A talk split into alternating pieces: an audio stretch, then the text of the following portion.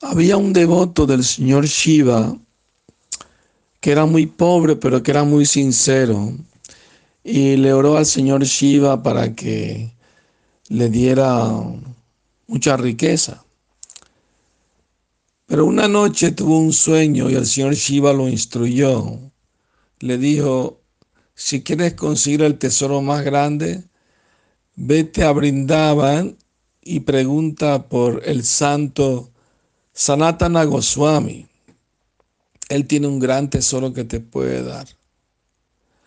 Así que el hombre se levantó muy feliz, muy contento y se fue a Brindavan y encontró a Sanatan Goswami y le contó el sueño que tuvo, que el señor Shiva fue el que lo envió.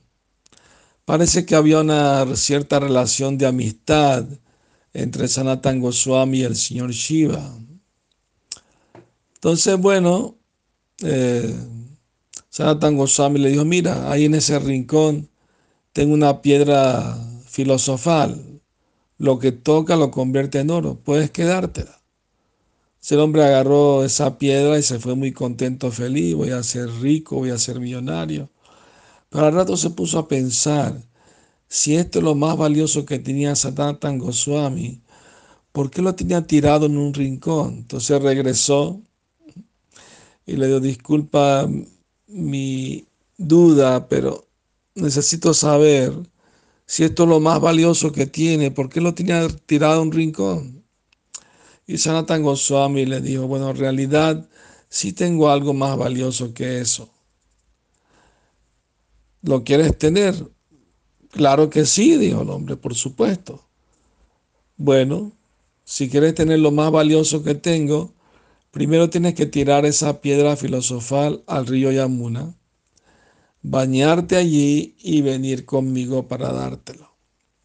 Ese hombre tenía ya fe en Sanatan Goswami porque el señor Shiva lo envió con él. Se la tiró la piedra sin ningún apego, se bañó en el río sagrado y regresó con Sanatan Goswami. Y Sanatan Goswami le dijo, ahora te voy a dar el tesoro más grande que tengo. Por favor, repite después de mí. Hare Krishna, Hare Krishna, Krishna Krishna, Hare Hare. Hare Rama, Hare Rama, Rama Rama, Hare Hare. Así lo inició en el santo nombre y se volvió su discípulo y se volvió un gran devoto de Krishna. Haribol.